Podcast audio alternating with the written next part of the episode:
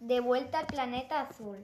Siendo la Tierra un planeta perteneciente a nuestro sistema solar, el Sol es la estrella principal, en torno al cual giran los ocho planetas, más los cuerpos celestes que orbitan en el espacio de dicho sistema.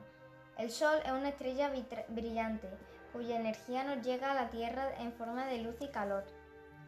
Es 1.400.000 veces mayor que nuestro planeta. Nuestro sistema solar y otros forman parte de una galaxia llamada Vía Láctea. Dicen que hubo vida, dicen que hay vida, incluso inteligente, en algún o varios lugares del universo.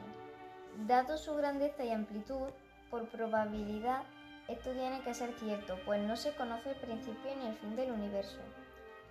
A pesar de las teorías existentes, dicen que en nuestro sistema solar puede haber vida y además de que ésta sea inteligente, ya que hay muchas estrellas como el Sol y en alguno o varios planetas tiene que desarrollarse la vida por darse las mismas o parecidas formas de temperatura y además condicionante positiva.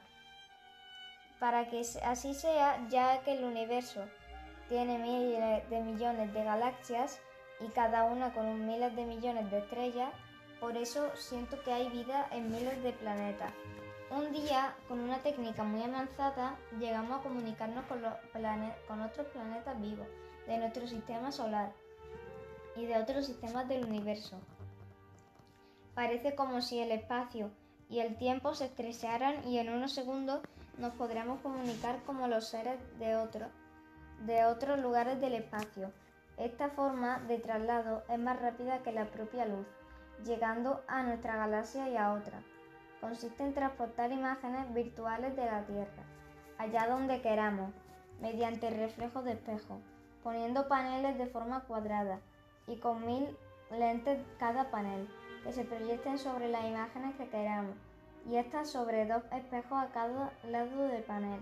Veremos que estas imágenes se alejan o se acercan en la distancia de forma geométrica, de tal forma que si la imagen que va a trasladar está a 8 metros, proyectando con la, en la primera lente, la segunda estará a 64 y la tercera a 400 a 4096 metros.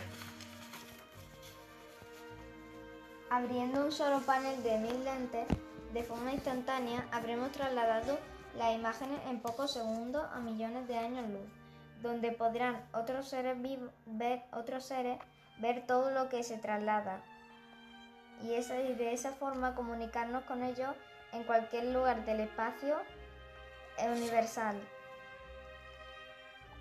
También se descubre la gran información que, que se puede transmitir a través de los átomos.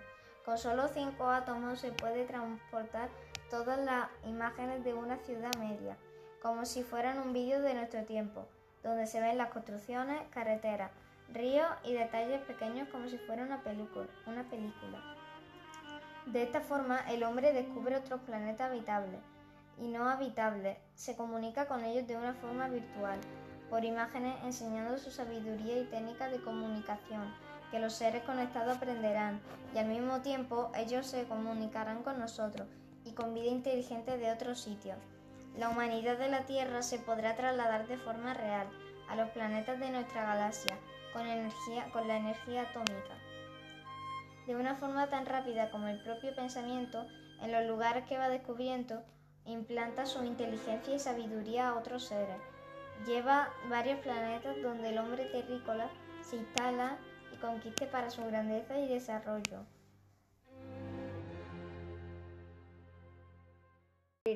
Uno muy especial, la Tierra, que ellos llamarán el planeta azul. Lo encuentran muy distinto como era, cuando el hombre terrícola lo habitó.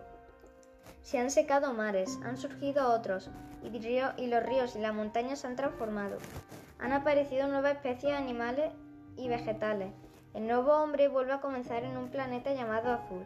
Volverá a descubrir, volverá a amar la tierra donde vive, y vivieron su antepasado, sin ser consciente de ello volverán a empezar, no como en la edad de piedra, sino con tecnología futurista que tienen. Volverán a, descubrirán que un día hubo vida inteligente en este, en este nuevo planeta, por los pocos restos que queden.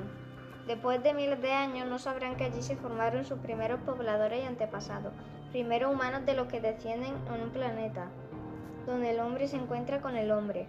Los animales, aves y plantas están como en el paraíso, la vegetación y la flora adornando su entorno. Este, en este nuevo lugar ya no se llamará Tierra, para ello es el planeta azul. En ese tiempo nunca faltará a la humanidad donde pisar, mm, donde pisar. Nunca le faltará tierra, como alfombra mágica donde refugiarse, con sus campos, montañas y ríos. El hombre continuará así su camino y sobrevivirá en los distintos planetas habitables del espacio celeste por los siglos de los siglos.